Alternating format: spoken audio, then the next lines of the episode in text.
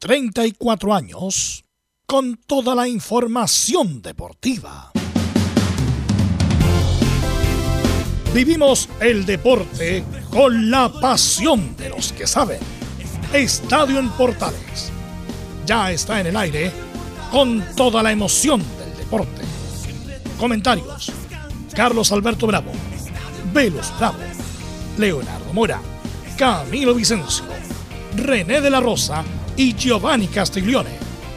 Reporteros: Belén Hernández, Nicolás Gatica, Felipe Holguín, Laurencio Valderrama, Juan Pedro Hidalgo, Rodrigo Jara, Rodrigo Vergara y Alfonso Zúñiga. Producción: Laurencio Valderrama y Nicolás Gatica. Edición: Leonardo Mora. Dirección: Carlos Alberto Bravo. Estadio en Portales es una presentación de Ahumada Comercial y Compañía Limitada. Expertos en termolaminados decorativos de alta presión.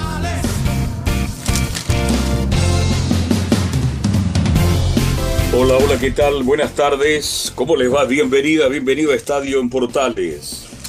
El fútbol mundial llora la partida de Freddy Rincón a los 55 años, un accidente automovilístico en la ciudad de Cali. Jugó tres mundiales, Italia 90, Estados Unidos 94, Francia 98.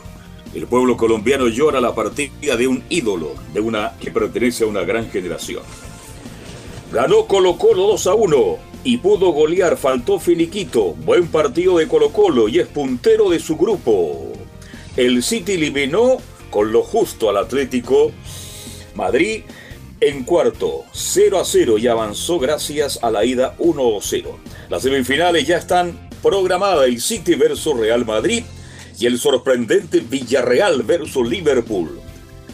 Esto y mucho más vamos a compartir en la presente edición de Estadio en Portales. Vamos de inmediato con los saludos. Don Nicolás Gatica, ¿cómo le va? Buenas tardes. Le va a entregar todo lo que ocurrió anoche en el estadio lleno entre Colo Colo y Alianza de Lima. Nicolás, buenas tardes. Buenas tardes a todas las sintonías están en Portales, y con un cántico al final, ¿eh? colocó la Alianza Lima, uno solo, un buen canto, incluso hay registro ahí de los hinchas eh, limeños junto con los de Colo Colo, juntos ahí, no revueltos, pero ahí estaban en las tribunas gritando, así que un solo corazón, como se dice, por supuesto tendremos las reacciones de Quinteros, Pavés y también de el goleador Juan Martín Lucero. La mejor figura para mí de Colo Colo, Suazo, ¿quién lo iba a creer? Ah? Bien, sigamos avanzando. Don Felipe Holguín, hay rumores que Lertora, que González, que incluso dice en la, en la Chile. Usted le va a contar a la audiencia mayoritaria este y mucho más de Universidad de Chile. Buenas tardes. Buenas tardes, Carlos Alberto. Gusto en saludarlo a usted y a todos los oyentes de Estadio en Portales que nos escuchan a esta hora de la tarde, por supuesto, con el informe de la Universidad de Chile. Bien lo repasaba usted. Sí, estaremos hablando al respecto de los refuerzos, de los nombres que suenan, de los sondeos que tiene la Universidad de Chile para poder reforzarse ya eh, a mediados de junio, eh, lo que va a ser esta nueva temporada de refuerzos también. Hoy habló el técnico Santiago Escobar al respecto del duelo que va, un duelo de necesitados diría yo, ante Palestino de este día sábado. Tendremos las declaraciones del técnico, esto y mucho más en Estadio en Portales. Perfecto, muchas gracias. De inmediato nos vamos a los contrafuertes cordilleranos. Belén Hernández nos entrega, como es habitual, el informe de Universidad Católica. Muy buenas tardes, don Carlos Alberto, y a todos los que nos escuchan hasta ahora. Claro, hoy día vamos a estar revisando lo que va a ser ya este duelo de, este domingo a las 15.30 horas, donde la Universidad Católica, eh, por el campeonato local, va a tener que visitar a Huachipato, un rival que siempre los complica. Así que vamos a estar revisando ese tema y también vamos a estar eh, escuchando declaraciones de Branco Ampuero, quien se refirió a la dupla que está haciendo con Nehuen Paz y también al, difícil momento que está pasando la, Universidad Católica. Así que estoy más en Estadio en Portales. Ok, muchísimas gracias, don Laurencio Valderrama. ¿Cómo está usted? Buenas tardes. ¿Qué pasa con los equipos de colonias? Muy buenas tardes, don Carlos Alberto. Ahora sí, muy buenas tardes, don Carlos Alberto. Eh, para usted y para todos quienes nos escuchan en en Portales, eh, obviamente la primera media hora lo dedicaremos eh, como un homenaje a la memoria de Freddy Rincón. Estaremos, por supuesto, con el parte médico eh, que informa el fallecimiento y con, y con la reacción de un jugador que eh, tuvo con él en ese histórico gol ante el cuadro eh, de Alemania. Nos referimos al bendito, a Luis Alfonso Fajardo. estaremos con lo de Freddy Rincón en la primera media hora y por supuesto también con la colonia el resumen de, las principales declaraciones de la semana, por supuesto con la prioridad para Palestino que está esperando ese importante partido ante la U del día sábado, también con la visita de la Unión de la Unión Especial ante la Serena y el duelo del Agudax ante Coquimbo y más en Estadio Portales. Completísimo informe, como es habitual, de Laurencio Valderrama. Y nos vamos con nuestros estelares, con nuestros comentaristas, nuestros críticos. Camilo Marcelo Vicencio, ¿cómo le va? Buenas tardes. Muy buenas tardes, Carlos, para usted y todos los auditores de Estadio en Portales. Así es, con esta semana positiva para los equipos chilenos en la Copa Libertadores, con dos triunfos, algo que no se hablaba hace tiempo. Perfecto, muchísimas gracias. Y saludamos al técnico nacional, el señor Don Giovanni Castiglione. Giovanni, buenas tardes. Buenas tardes, Carlos. Buenas tardes a todo el equipo, a todos los oyentes. Triste la noticia de Freddy Rincón. Ahí está informando un poco más para tener más detalles de él, pero triste noticia, triste partida, un tremendo jugador. Tengo entendido que tremenda persona, no lo conocí, pero por los comentarios dicen que era una persona maravillosa. Lo desconozco eso, Carlos, pero los comentarios por algo llegan, no son gratis. Así, que esa es la, lo que puedo opinar en este momento. Y se va temprano, recién 55 años. ¿Qué tal, Velus? ¿Cómo te va? Buenas tardes.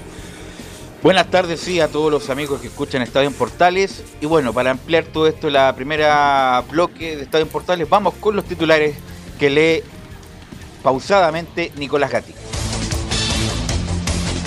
Claro, y comenzamos con los resultados que dejó la jornada de miércoles en la Libertadores. River Plate con Pablo Díaz los 90 minutos venció 2 a 0 a Fortaleza en un lleno total en el Monumental de Buenos Aires. Con esta victoria lidera el grupo F junto a Colo Colo con 6 puntos. En tanto, Atlético Mineiro con Eduardo Vargas hasta el minuto 57 empató 1-1 ante América Mineiro. El campeón brasileño es líder del grupo D con 4 puntos junto a Independiente del Valle. Por la sudamericana Racing con Eugenio Mena el minuto 72 venció 2 0 a Cuyabaya en cabeza del grupo B con 6 puntos. En el grupo C, Santos venció 3 2 a Universidad Católica de Ecuador en Brasil y sumó sus primeros 3 puntos en el grupo de Unión La Calera. Precisamente el cuadro chileno recibirá a Banfield de Argentina este jueves a las 18.15 en el Sausalito de Viña. Al mismo tiempo, Everton visitará Sao Paulo por el grupo D de la Copa Sudamericana.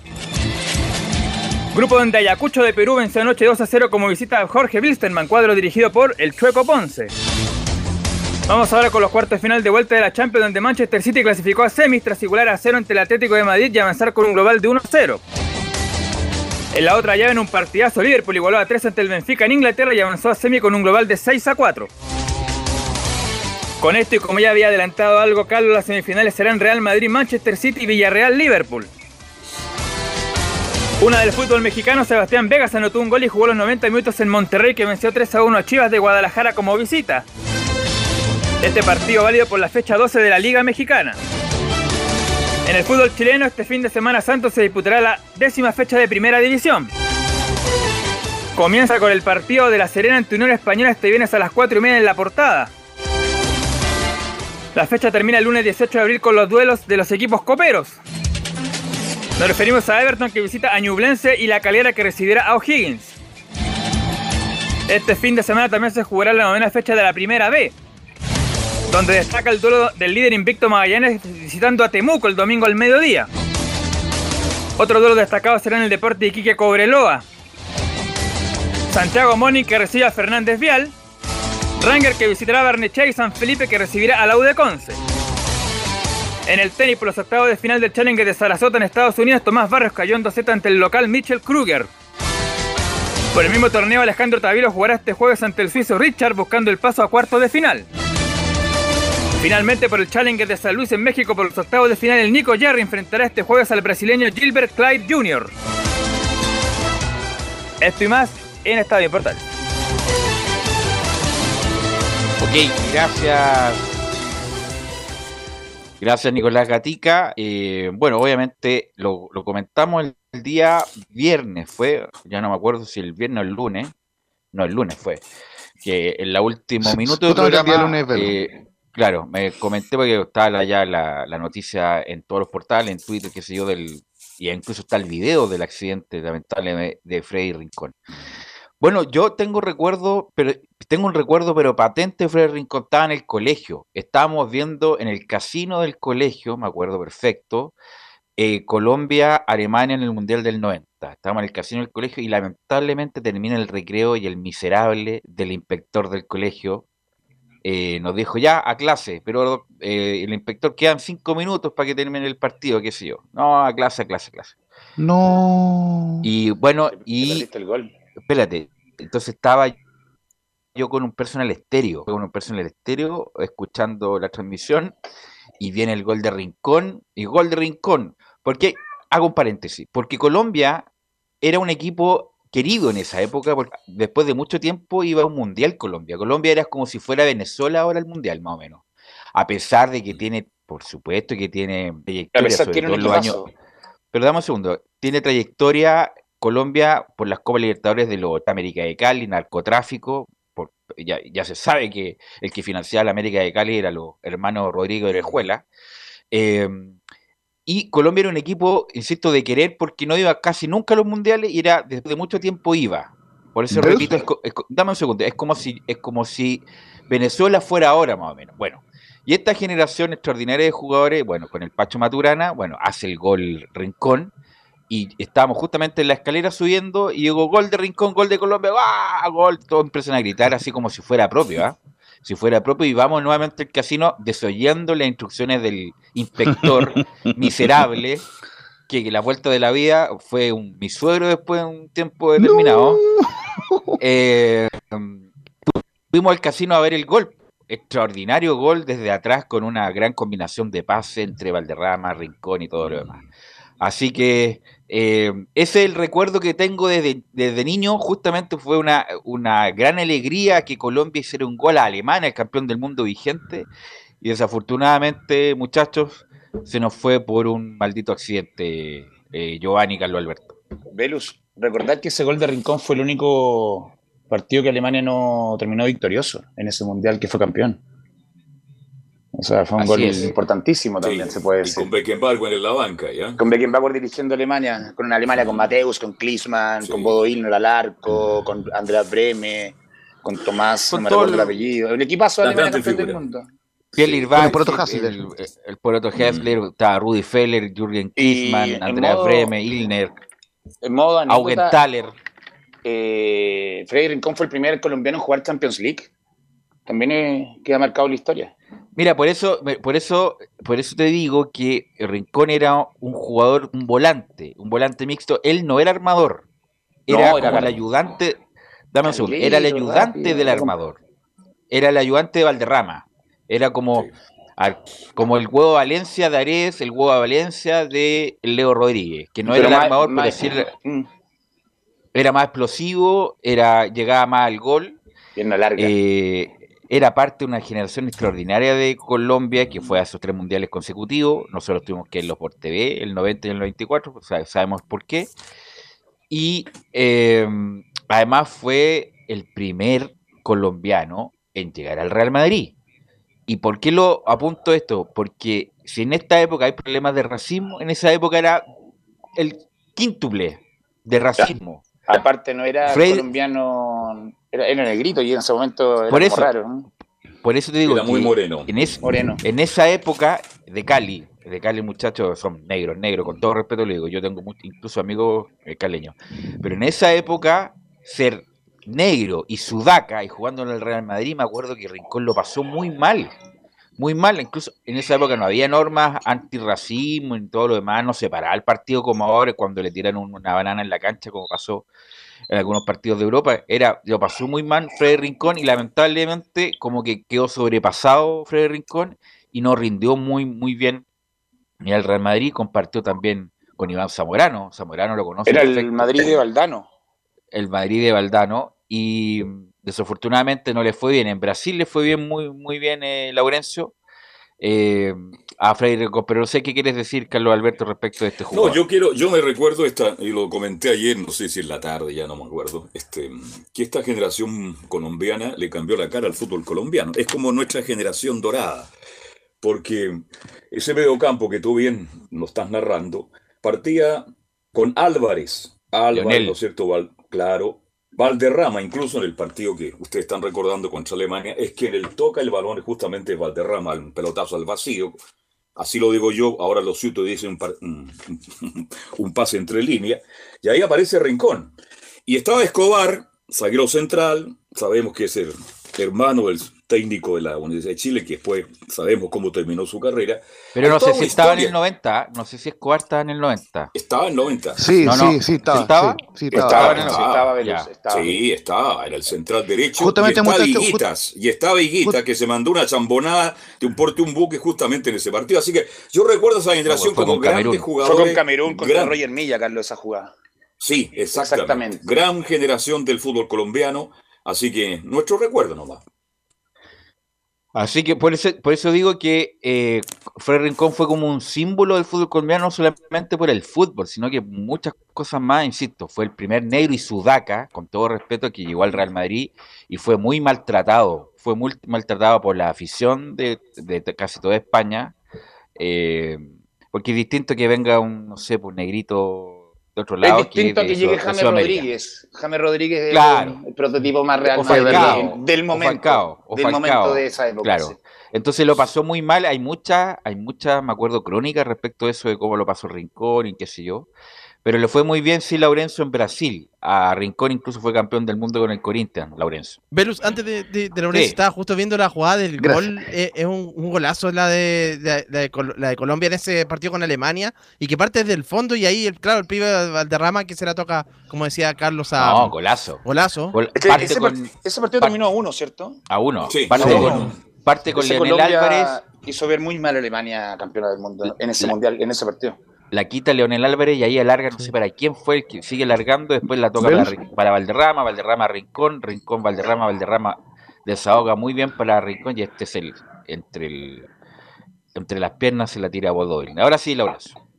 Sí, justamente le quería ir mencionando varios, varios, varias cositas importantes como para que ir dando la bajada este gran análisis que hacen ustedes.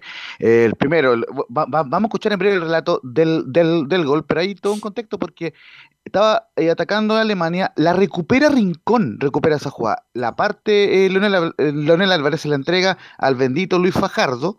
Luis Fajardo luego después se con, con el pie Valderrama, luego con Rincón, la pelota pasa otra vez por eh, Fajardo va para el Pío Valderrama y, el, y siempre he, sentido mucho orgullo por tener el apellido Valderrama justamente por el Pío Valderrama y el pase en, profundidad para que Rincón eh, defina. Pero si les parece, eh, escuchemos mejor el relato de cómo fue esa ocasión de, de, de, Caracol Deportes, justamente, que lo recordaban. Claro, justamente, y, fíjense cómo es la, dinámica del relato. Ojo, hay una anécdota, y, 20 segundos para eso. William Vinasco, quien estaba relatando ese gol, como el gol fue, mira, aquí tenía, por, aquí tenía el gol, minuto 87 fue, fue, claro, no, no, el, el, el, gol previo de Pierre, de Pierre Litvarsky fue el 88. Entonces, dicen, dicen en, en, en, en los medios colombianos que se había negado a, relatar el resto del partido, pero justamente lo, invitaron a que siguiera eh, haciéndolo y se encuentra con este gol histórico, que es el gol más importante de la historia de la selección de Colombia. Ahora sí vamos con el gol de Rincón ante Alemania, el relato de William eh, Vinasco para Caracol TV. Leonel Álvarez se queda con la pelota Leonel, Leonel por el esférico, tres cuartos de campo, arranca con todo el bendito, el bendito Fajardo, 47 minutos, dos de adición, el bendito Fajardo, entregando para el pie, Valderrama el pie por la pelota, atención, pica la pelota, arranca con balón dominado, entregando sobre la izquierda, muy bien para Rincón, Rincón con el bendito, entregando para el pibe, muy bien, viene Colombia, Dios mío, Colombia, de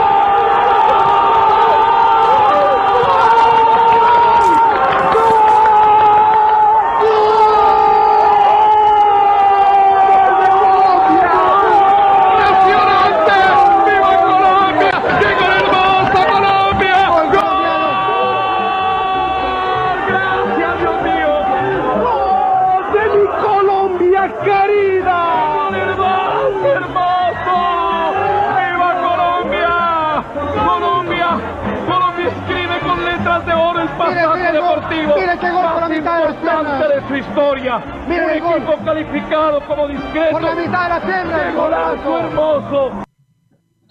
Muchachos. Bueno, ahí está el gol y además, y además, hay que contextualizar cómo estaba Colombia en el 90, en la peor crisis institucional de su historia. Tal cual. Estaba primero con los NARC full en Medellín y en Cali, también una crisis ética, incluso en esa época estaba, también como nosotros, estaba en una convención constitucional, en esa época fueron más, más, más centrados, no como ahora que se están discutiendo muchas tonteras, y mm, entonces estaba en una crisis que es política, de violencia, narcotráfico, guerrilla. Entonces, eso fue una alegría muy importante para, para Colombia en la, en la plenitud de los años, del año 90. 90. Después vino lo del 94, que Colombia era una máquina, eliminatorias de acá. Hay que recordar lo que pasó con Argentina, ese famoso 5 5-0. Desafortunadamente se creyeron en el cuento y quedaron eliminados al segundo partido. Y después el 98 fueron ya con, con la última energía y no hicieron tampoco una, una buena Copa del Mundo. Pero esa generación, Leonel Álvarez, eh, Rincón, eh, Valderrama, ahí también, pues. Asprilla, que fue Asprilla. Muchachos. Asprilla Asprilla fue extraordinario. la figura contra Argentina en. Asprilla, Asprilla 5-0. extraordinario estaba el Tren Valencia, después el René Valenciano, estaba, eh, ¿Estaba bueno, no? Higuita, eh, eh, después jugó el 94 el muchacho aquí de Boca, eh, Córdoba. Córdoba, Córdoba. y, y en la- el cuerpo técnico está el Pacho Maturana y el otro muchacho eh, Bolillo Gómez. Bolillo Gómez. Bolillo Gómez que le tuvo, bueno, tuvo un incidente. Así que esta generación, como bien dice Carlos Alberto, es como recordado en paralelo con la generación dorada porque le cambió la cara a Colombia. Colombia no iba nunca a los mundiales, empezó a ir a los mundiales en esa época y además también unió, fue factor de unión por una Colombia que estaba destrozada por todos los lados, muchachos. Sí, justamente, Velus, eh, le quería mencionar eh, primero que todo lo, que fue la formación de Colombia, esa jornada histórica ante Alemania en junio del año 90 con René Higuita en portería, Andrés Escobar, Gildardo Gómez, Luis Herrera y Luis Carlos Perea en la última línea, Gab- eh, en medio campo, Gabriel Gómez, el pibe, por supuesto, Carlos Valderrama como capitán, Leonel Álvarez y el bendito que lo vamos a escuchar ahora, Luis Fajardo, y en la delantera Carlos Estrada y Freddy Rincón. Y antes de ir con Luis Fajardo, solamente eh, recordarte, Perdón, Velus, perdón, y ya- y- perdón, ¿Sí? Laurencio, perdón por montarle el comentario. ¿Ustedes han visto un jugador lento, pero que es el más rápido, como Valderrama? no, yo por lo menos nunca. No, pero, eh, eh, Borghi. No, era, ¿sabes? Parecido a la última etapa, la última etapa, porque la primera etapa era rápido y encarador, que era Ricardo, Ricardo Bocchini. Bocchini era como una especie de el del ser. derrama ya en la, en la- en la- en la- en la final, en el final de, de su carrera. Su carrera. Ricardo Enrique Bocchini, que era extraordinario, era encarador, pero después, justamente por el paso de los años, se transformó en un gran lanzador, algo así, un gran armador como el, el Pío del derrama. ¿Pudiste ver a Valderrama en vivo, Velus? Yo lo vi. perdón, Lo vi con el y- y Junior. lo- y Yo lo vi en Junior contra Colo Colo. Supercopa. ¿Puede ser? Sí, sí, yo lo vi en el Junior justamente No. en ese mismo partido. Junior contra Colo Claro, Colo, creo el- que fue el una Supercopa. ¿o ¿no? 94. No, el el 94 con, eh, con Junior acá en Copa Libertadores cuando el equipo lo dirigía Copa Vicente. Cantapé. Bueno, y jugó Sí. acá, el pibe del derrama jugó muchas veces acá, en la eliminatoria Muchas también del, del 98, también jugó acá en la Copa América. Exactamente. Hay que recordar que le ganamos nosotros en la- el 87 a esa generación, con Reín también, Era Bernardo otro Reín. fútbol, pero era un espectáculo Claro. ver a esos jugadores. Era otro Dos a fútbol uno, como claro. ahora. Oye, ya, ya mm, Valderrama le fue bien en el Montpellier, le fue muy bien en el Montpellier de Francia Mm. y donde no le fue tan bien, producto de otras cosas, en el Valladolid, donde Michel le agarra La agarra. sus genitales. Claro, sus genitales, ¿se sí. acuerdan, no? Sí, Entonces, sí, que Valderrama Al miraba. pibe como- Al como pibe le gustaba la noche, le gustaba la noche al pibe. No, no, no, si el pibe no era, era, era, era jodedor, el tipo lleva casado como 50 años con la misma mujer, pero a pesar de que tiene ¿Le hijos por todos lados, a pesar de que tiene Sí, hijos por pues. todos lados, Le gustaba Pero- la copa como buen colombiano. Como buen Sí. colombiano. Por eso digo que era, era, insisto, como si Venezuela ahora fuera el mundial, un equipo que no tenía historia en cuanto a copas del mundo, de ahí en adelante se convirtió en una ya prácticamente Una en, potencia. en algo normal que Colombia peleara para ir a las copas del mundo, Laura. Justamente eh, pasaron un 2. Pasaron 28 años para que Colombia fuera un mundial, porque recordemos fue en el Mundial de Chile 62, justamente en ese recordado empate 4 a 4 eh, de- del, del equipo colombiano ante la ex Unión Soviética, eh, de, de, de Lev Yachim, eh, por supuesto. Así que pasó todo, claro, en, en el Carlos Dipan, así que pasó todo ese tiempo para que Colombia jugara em, el- un, un mundial. Y ojo, vamos a ir repasando brevemente algunos hitos de- del coloso de Buenaventura, como era Freddy Rincón, el primer colombiano en disputar tres mundiales, junto al pibe Valderrama, por supuesto. el Pío Valderrama también tiene ese, ese hito. El primer colombiano que anotó en eliminatorias, Copa América y Copa del Mundo. Recordemos, el único gol en Copa eh, del Mundo justamente fue ese empate ante Alemania del año 90. Fue el primer colombiano, bien lo decían ustedes, que jugó en el Real Madrid, que en la era de Jorge Valdano y por supuesto de Iván Luis Zamorano, y el primer colombiano en disputar la UEFA, la UEFA Champions League en el 95. Además, fue campeón del Mundial de Clubes el 2000 con el Corinthians, así que tiene una dilatada trayectoria que justamente vamos a ir repasando otros hitos del, eh, del PIB, pero como les decía, lo más importante es, ese gran logro eh, que tuvo con la selección colombiana de clasificar por primera vez la historia a los octavos eh, de final. Claro, él tiene otros otros palmares como la Copa Colombia con Independiente de Santa Fe el 89, el, títulos colombianos con el América de Cali el 90 y el 92, el torneo paulista con eh, y, el, y el Brasileirao con Palmeiras en el año 94 ambos y también en el año 98 el Brasileirao y también eh, un Paulista y un Brasileirao con Corinthians en el año 99 y ya lo decíamos el título del Mundial de Clubes de en Brasil 2000 en el año 2000 y también tiene un título como asistente eh, pero claro, es un título amistoso en Colombia en el cuadro de Millonarios, el año 2019, donde fue ayudante de Jorge Luis Pinto, el técnico que lo hizo debutar en su momento en Santa Fe. Así que vamos a ir eh, ya para ir eh, cerrando este informe con algunas declaraciones del de, bendito Luis Alfonso Fajardo, que fue el hombre que participó en esa jugada final de ese golazo ante Alemania. Vamos a ir con dos del bendito Fajardo. La primera, lógicamente, recordando el 0-1, que es una gran tristeza para todos. Se va un amigo, un hermano y una leyenda. Sí, una gran tristeza para todos quienes compartimos con Freddy, que se comportó como un gran amigo, un gran hermano, se va una gran leyenda del fútbol. Y, y bueno, esperemos que descanse en paz en la gloria del Señor. Y la otra que vamos a escuchar de, en una entrevista especial que dio a, Noticias Caracol, que estuvo con, cobertura buena parte de la noche eh, con este fallecimiento de, Rincón, es la que habla del gol ante Alemania. Dice el bendito Fajardo, ese gol ante Alemania fue llevarle un triunfo a una sociedad que lo necesitaba.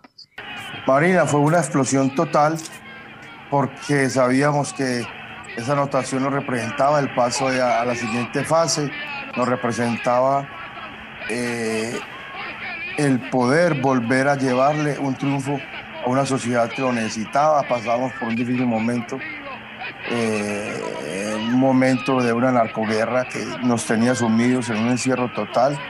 Pareciera que estuviéramos en pandemia y sabíamos de que entramos al camerino, de que la gente era alborozada, celebraba esta, esta anotación y este triunfo para el fútbol colombiano. Ahí está justamente lo que bien mencionaba, ver el contexto de, bueno, de esta. Mucha de, la, esa este generación, lamentablemente, igual fue acusada, imputada que tuvo vínculos con el narcotráfico, que es decir, de lo que pasó con Higuita, que incluso fue preso.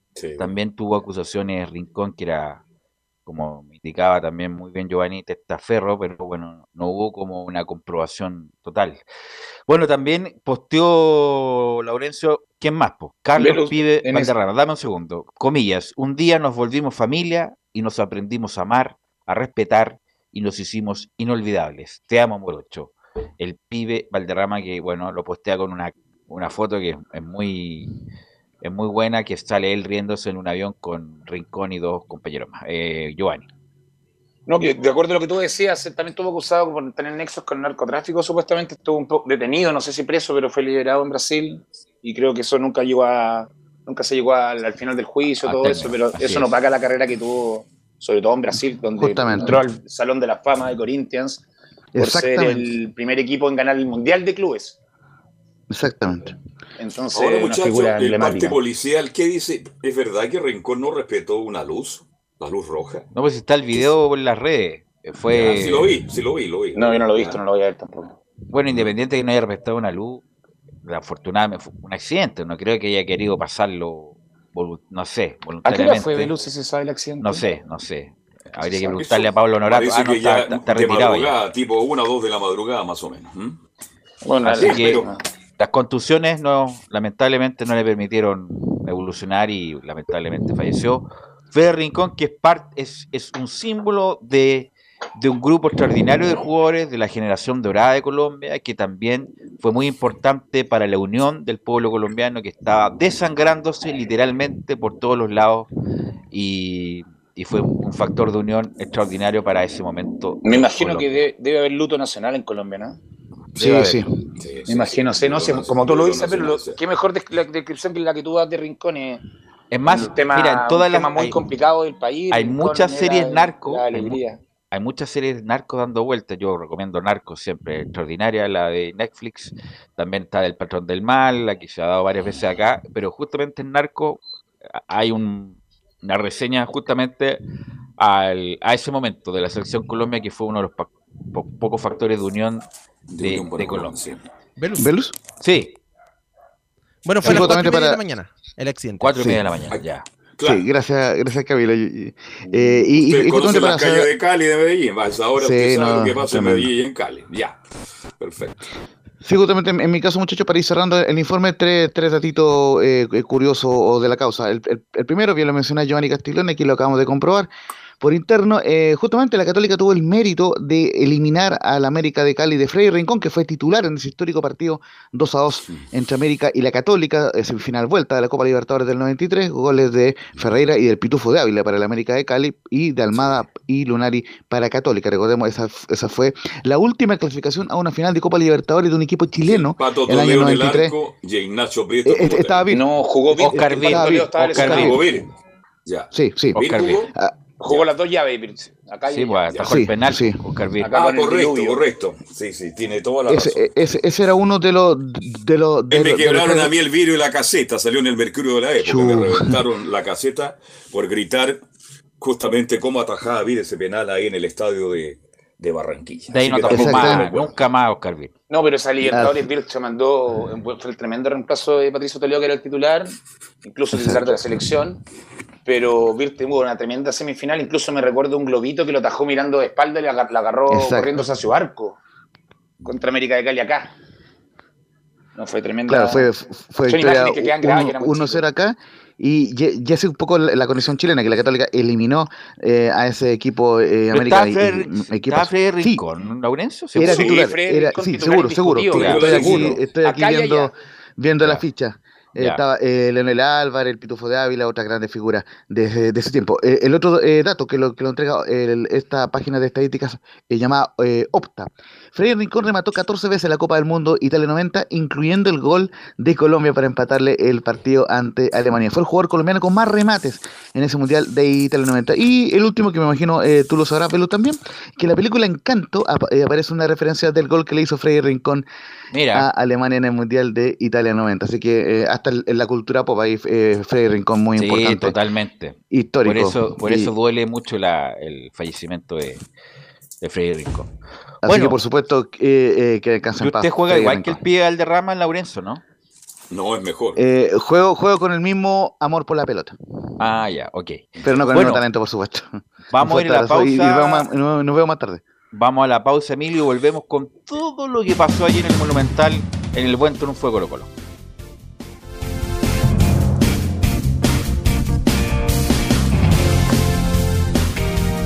Radio Portales le indica la hora. Las 2 de la tarde, 4 minutos. Reparación laboral.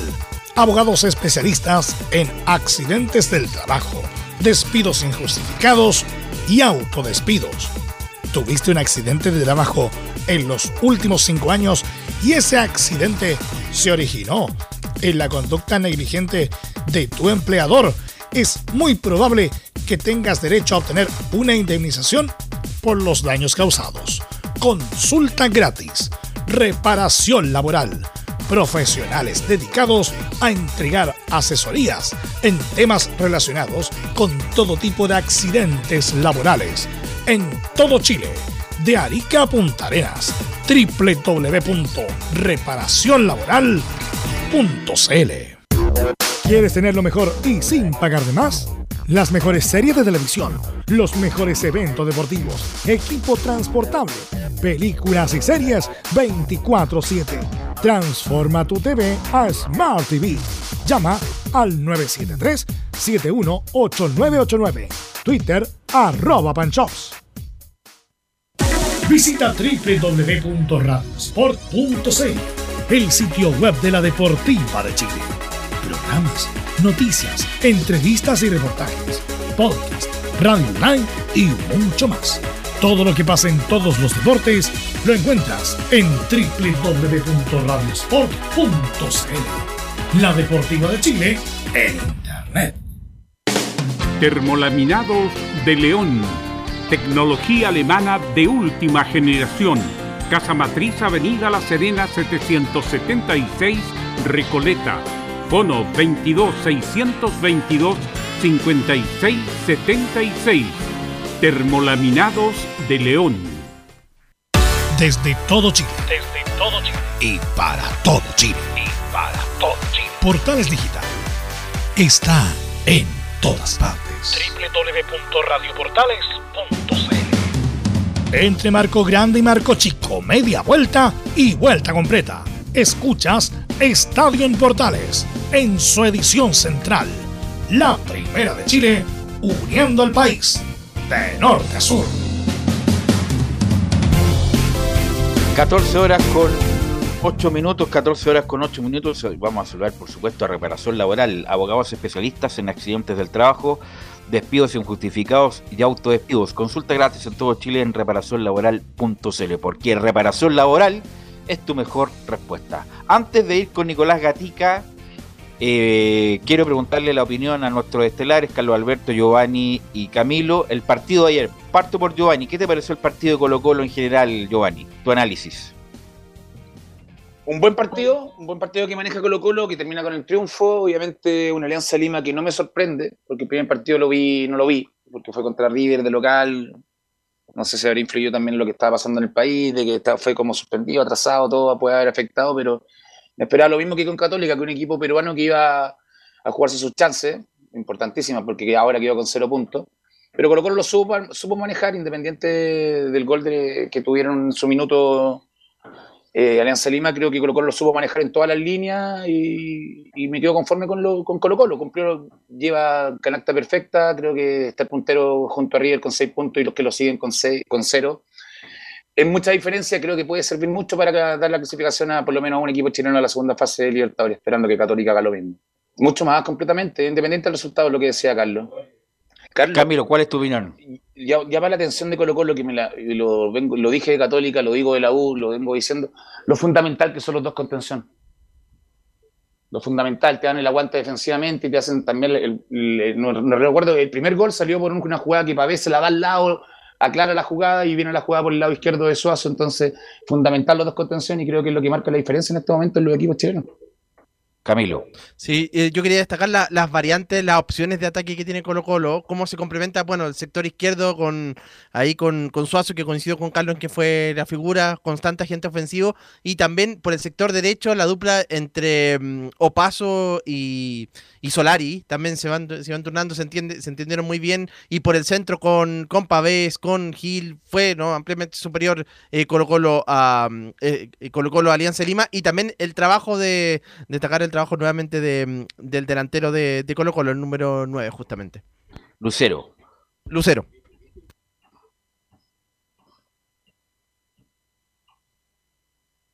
O sea, ahí me indica Laurencio si se escucha ahí lo que dijo, dice Carlos Alberto, para ver si hay algún problema de conexión. Eh, no, la verdad no vi el partido, por eso le estoy dando a ustedes Ya. que analicen el, partido. Perfecto. Laurencio. Es que yo me acordé de ti, porque Velus, un Cortés partido- da garantías, perdón Camilo, eh, perdón, Adelante, juega tan Carlos, bien a nivel de selección chilena, tan bien, y lo vi, y él se dio cuenta que cometió el error Camilo Vicencio porque salió muy apresuradamente. Si no sale tal vez, el cuadro pero no llega al segundo. Pero es un, hecho del partido solamente, más allá Colo Colo, como digo, hizo una muy buena presentación y, y creo que está asegurando ser el segundo por lo menos de este grupo.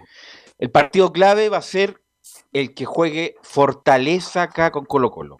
Porque si Colo Colo incluso lo empata, yo creo que pasa, porque Fortaleza, el partido a ganar va a ser con Colo Colo. Con Rivet, ellos tenían esperado que iban a ganar. El que no, el que no esperaban perder era con Colo Colo allá.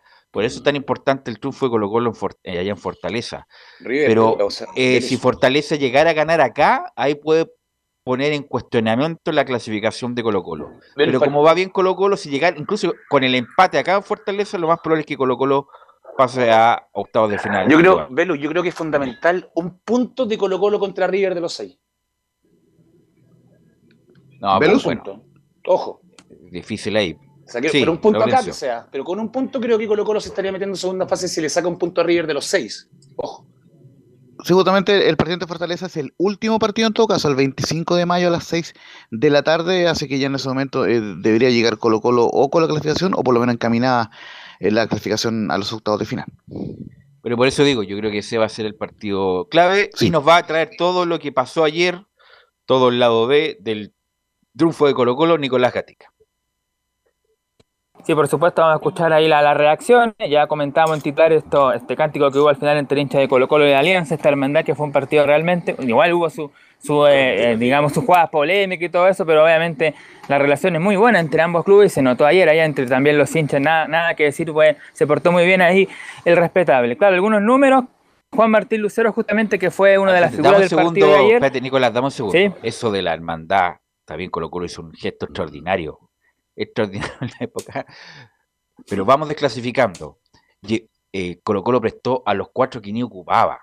Hay que recordarlo. No, no quiero ser pesado, pero acuérdense que hasta Letelier, el técnico de la, de la selección femenina, femenina. ni en su casa atajaba, se lo mandaron a Alianza Lima, y a otros más que eran no jugaban en Colo Colo, era como si mandaran a cuatro Estaba el chico Quiroz también, que pero se quedó es un- para siempre ya. fue un gesto extraordinario Colo Colo. pues, Colo Colo les Sí. pagó el sueldo. Alianza Lima va a estar siempre eh, eh, siempre agradecida de Colo Colo, pero no es que mandaron a Bartichotto o a no sé a, lo- a los de mandaron No, a fue una ayuda, una ayuda. fue una ayuda de jugadores que no, que no jugaban en Colo Colo.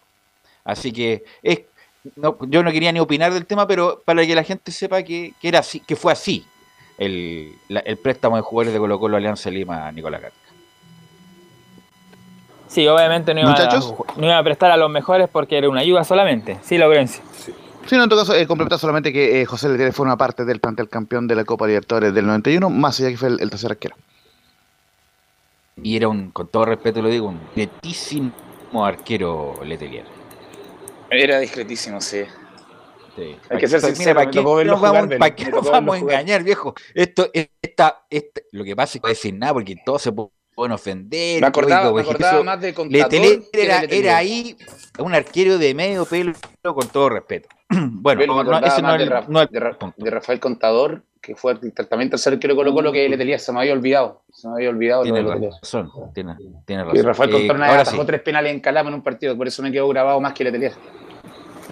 Bueno, revisamos Nicolás. los números de Martín Lucero en Copa Libertadores en el campeonato. Bueno, cuatro goles en el torneo, dos en la Libertadores, cuatro asistencias en el torneo nacional y la buena participación que ha tenido este delantero, el número 9, que vamos a escucharlo a él y también a Quintero, por supuesto, alabándolo. Le preguntaron ya del famoso 9 y ahí lo tiene, justamente Lucero, que no solamente hace goles, sino que también asiste y ha participado en muchos goles del equipo de Colo Colo, tanto en la Libertadores como en el campeonato nacional. Pero claro, ya ustedes más o menos ya habían hecho el, comentario, el análisis del partido, así que vamos a ir con ya reacciones del, partido de ayer, lo que dejó este triunfo, porque claro, reconocen por ahí que en cierta forma se relajaron, de que del 2 a 0 pudieron haber sido muchos más goles, por ejemplo, hay una jugada ahí donde Solari se la pierde al lado del palo, muchos se acuerdan de la una jugada ahí en el 2000, no recuerdo bien, pero cuando jugó Colo Colo con un partido con Atlético Mineiro, un centro que Tonzo se la manda arriba, ahí mucha gente se acordó de esa jugada ahí, en ese partido que Colo Colo debe haber ganado también al equipo brasileño Nico. en esa oportunidad, y fue muy parecido la jugada de Solari, pero esta vez el palo lo privó al delantero argentino, que además estuvo, se perdió varios goles Solari.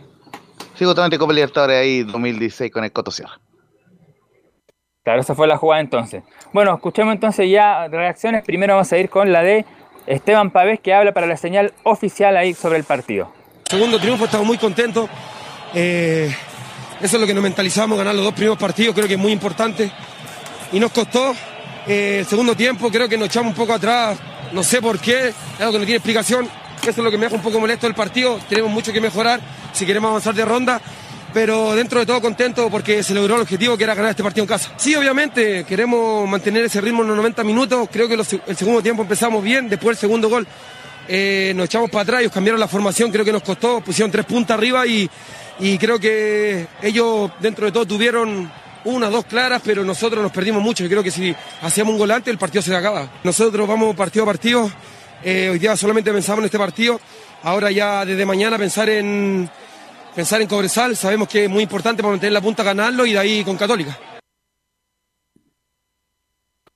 Claro, ven, ahí está para ver justamente él dice, no entiendo la explicación cómo nos echamos para atrás, o cómo nos hicieron el gol, cómo bajamos el, el nivel de rendimiento, eso es lo que ahí lo dejó preocupado, justamente el número 8 o el 23 que marcó el segundo gol de Colo Colo es un, un poco un aspecto a mejorar que tiene el equipo de Quintero, igual frente a Fortaleza le pasó lo mismo, se puso 2 a 1 el cuadro brasileño y se fue con todo, aunque claro, Brasil tuvo, eh, Fortaleza tuvo una clara que pegó en el palo, pero eh, Alianza Lima tuvo una de Barcos que la mandó a las nubes y sería, pero de todas maneras el nerviosismo se apoderó de algunos hinchas del Monumental cuando eh, Alianza Lima marcaba el gol, pero eso es lo que espera ahí justamente para ver que eso se, eh, que se, ya no pase eso, que no se relaje tanto el equipo. Porque contra River, eh, si pasa eso, es muy probable que el equipo argentino lo, lo iguale o incluso lo termine ganando. Así que son errores que tiene que ahí eh, trabajar mucho Quintero y tiene dos partidos justamente entre Cobresal y la Católica para llegar de buena manera para el duelo ante River Plate. Bueno, Quinteros ya está pidiendo cambio. Yo creo que sería bueno hacer el cambio porque están jugando Colo Colo Católica. Ustedes me corrijan el domingo y Quintero lo está pidiendo para el día sábado, ¿no? ¿Quién es local, Gatica? Católica. Católica. Bueno, ¿Y ¿y cuándo juega Católica Católica? juega? ¿Cuándo juega Católica? El 28. Juega el jueves y colocó el miércoles y Católica el jueves siguiente a ese partido. O sea, no es problema de Católica. Católica estaría No. bien, Camilo, entonces. No lo va a cambiar, Católica. Sí, ah, no habría problema porque aparte la otra semana no hay Copa Libertadores, entonces a lo mejor podría ser el sábado perfectamente. Pero no, pero Católica Le no le va a ni le viene jugar un sábado o un domingo porque juega el jueves de la otra semana. Ah, y, le, y, le, va- y le conviene que Colo Colo a lo mejor guarde jugadores, no sé. Está claro. Claro, entonces si Católica no, no accede, no hay nada que hacer por Nicolás Gatica. No, por supuesto, ahí el que decide justamente es el equipo universitario. Vamos a escuchar ya, por supuesto, a Gustavo Quinteros, justamente la número uno en la que se preguntan todos y aquí responde el técnico, era un partido para más goles en la número uno. Yo creo que era un partido para, para más goles. En el primer tiempo la de Juan que pega en el palo, las dos de Solari que no puede definir bien. Y en el segundo lo mismo. Tuvimos centros ahí que pasaron por todo el frente del arco. Eh, bueno, el gol. Yo creo que nos faltó un poquito de tranquilidad y de precisión para asegurar un poco más el resultado y jugar con más tranquilidad. Después ellos, después del, del descuento, ellos tuvieron una opción ahí en una falla nuestra también, que rematan por arriba del travesaño, pero bueno, yo creo que fue un buen partido en general, generamos muchas situaciones ante un rival que se defiende muy bien, que tiene experiencia y jugador- jugadores de experiencia, quiero decir, y que ya lo había demostrado contra River, que era un rival muy duro.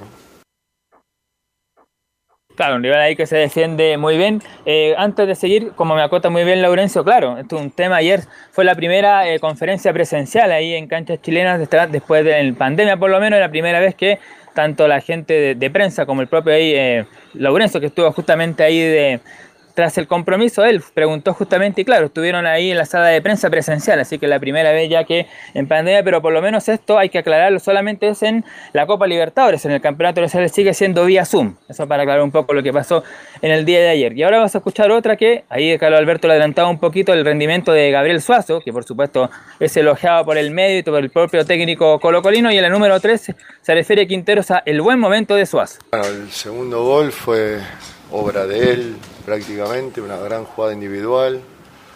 Y Gabriel tiene un gran presente y, y a, pesar de que está jugando con una molestia, que lo está limitando eh, físicamente, pero la verdad que fue hoy fue fundamental, fundamental para, para asegurar el resultado, para el 2 a 0 y yo, cre- eh, yo creo que correr de, los partidos, de la experiencia que nos está dando la Copa, de la ilusión que tenemos, la motivación, todos los jugadores creo que vamos a ir, van a ir levantando aún más el nivel y ojalá podamos clasificar a la siguiente fase. Ahí está entonces lo que se refiere a Suazo, como dice ahí Quintero, o sea, tenía un poco de dolor, todavía tiene algunos problemas físicos, no está 100% Gabriel Suazo, como hubiera sido que hubiera estado al 100%. Y me acotaba aquí muy bien Juan Pedro que claro, la Sudamericana también pasa lo mismo, en el partido de la semana pasada entre Antofagasta y Defensa y Justicia también fue presencial, así que por lo menos en torneos con es así, todavía en el? Campeonato Nacional es eh, vía Zoom, ¿sí? Sí, justamente, y también estuvimos en su momento con, con Everton y, y Monagas, que fue el primer partido Oye, en ¿y ¿qué preguntó usted, donde Laurencio? ¿Qué preguntó usted en la conferencia? justamente eh, lo tenemos ahí con el Nico Gatti, esa pregunta Ah, sobre ya. el tema del cambio del cambio de fecha. Eh, le preguntamos eh, por el tema de, de- de que pudiera jugar el sábado ante Católica el sábado 23 y no el domingo 24 como estaba programado. ¿Algo más, Nicolás? Sí, por supuesto, vas a escuchar esa, esa declaración de Quinteros y tenemos también al, a Lucero que marcó el primer gol, así que nos queda un poquito más, pero vamos a escuchar la Oye, última qué de buena Gustavo la habilitación de Costa, la habilitación de Costa es extraordinaria. Les hágalo por favor, Lucero. ¿ah? Gran jugada, gran pase y gol, y ahí quita muy bien este centro delantero, que aparece siempre. Qué buen jugador es, ¿ah? Muy buen jugador Lucero en Colo Colo.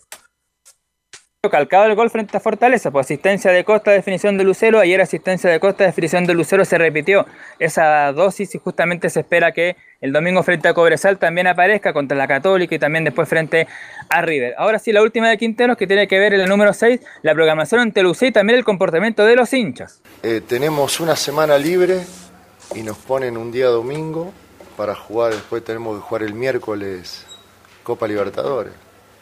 No lo entiendo, la verdad, pudiendo jugar sábado. No entiendo. Si me lo explicaran o lo se lo explicaran a la gente o a los hinchas por qué hacen eso, yo no entiendo. Pero bueno, eh, es una decisión de una programación que para mí no está bien. Y la hinchada fantástica, fantástica, la hinchada fantástica, la verdad. Lo extrañamos mucho cuando no, no están. Ojalá que no, no, no vuelvan a cometer errores algunos que perjudican eh, el no tenerlos. El equipo los necesita, los jugadores, nosotros. Ellos revierten situaciones o ayudan a revertir situaciones adversas en un partido. Ahí estaba entonces lo de Quinteros que no entiende lo de, lo de la programación ante Católica, hay que ver qué va a pasar ahí, también en los hinchas que fue ejemplar y espera, espera que el día domingo frente a Cobresal se comporten bien y no pase lo que sucedió frente a Audas, que lanzaron con proyectiles a la cancha y suspendió el partido justamente frente a la calidad. La última conjunción que vamos a escuchar es de Lucero, que marcó el primer gol. Vamos a escuchar la 3 que habla sobre el objetivo. Dice el delantero, el objetivo principal es clasificar a la siguiente ronda. Bueno, primero y principal, eh, que el equipo clasifique a la siguiente ronda, ¿no? Creo que tanto en lo personal, en lo grupal, eh, es el objetivo principal. Y obviamente después eh, colaborar con el equipo desde donde me toque, del lugar que me toque, ya sea con goles, asistiendo, o si me toca estar afuera, apoyando desde afuera. Eh, ese es mi objetivo principal, que, el equipo clasifique. Y bueno, obviamente que, que después de ahí son partidos a, matar o morir y que nosotros sabemos que si estamos bien, eh, le damos pelea a cualquier equipo. Ahí están entonces las declaraciones de Lucero sobre el objetivo per- per- personal y también grupal de Colo Colo. Para cerrar, bueno, decir que los próximos partidos de Colo Colo son los siguientes. En el Campeonato Nacional juega el domingo a las 6 de la tarde en el Estadio Monumental. Y después juega frente al próximo duelo copero de Copa Libertadores. Va a ser el día miércoles 27 de abril a las 20 horas en el Monumental ante el, el equipo eh, mejor del grupo, River Plate.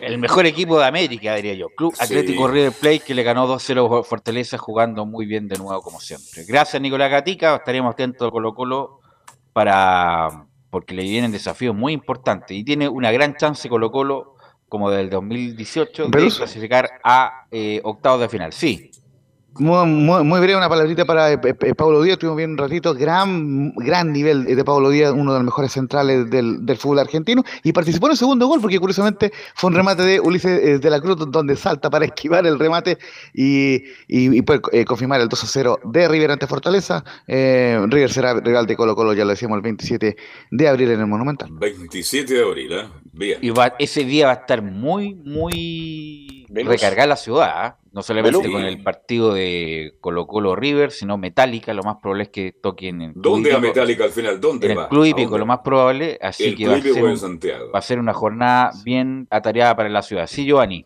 No sé si tuviste la posibilidad de ver a River ayer, como lo comentaba Laureano. Vi, vi a River. Hace tiempo no escuchaba de Matías Fernández cómo alababan los relatores argentinos a un- jugador chileno. A jugar en Chile, cancha. Pablo Díaz. Sí, además Sí, como- tremendo partido, buen partido, sólido.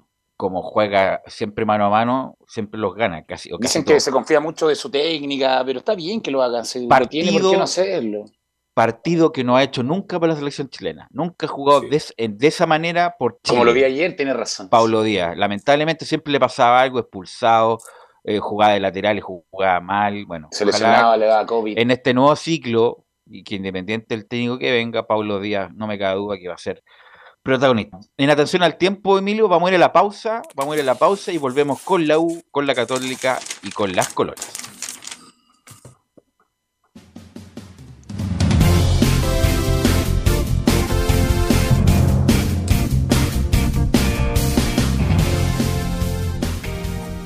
Radio Portales le indica la hora.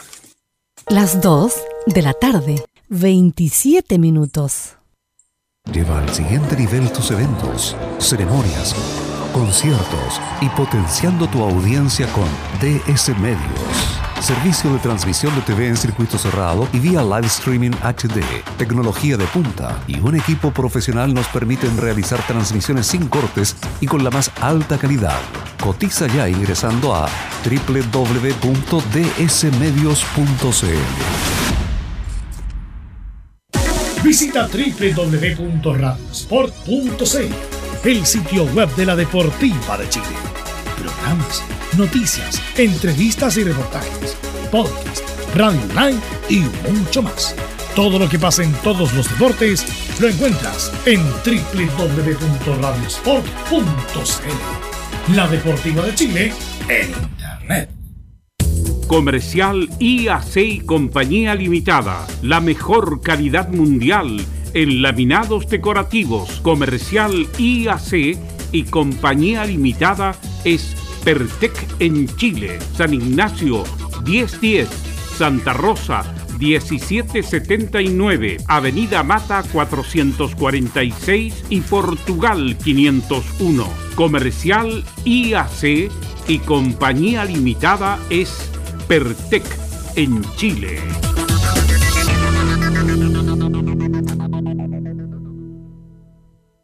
Desde todo Chile. Desde todo Chile. Y para todo Chile. Y para todo Chile. Portales Digital está en todas partes. www.radioportales.cl Un acercamiento electrónico a todo lo que pasa en el fútbol.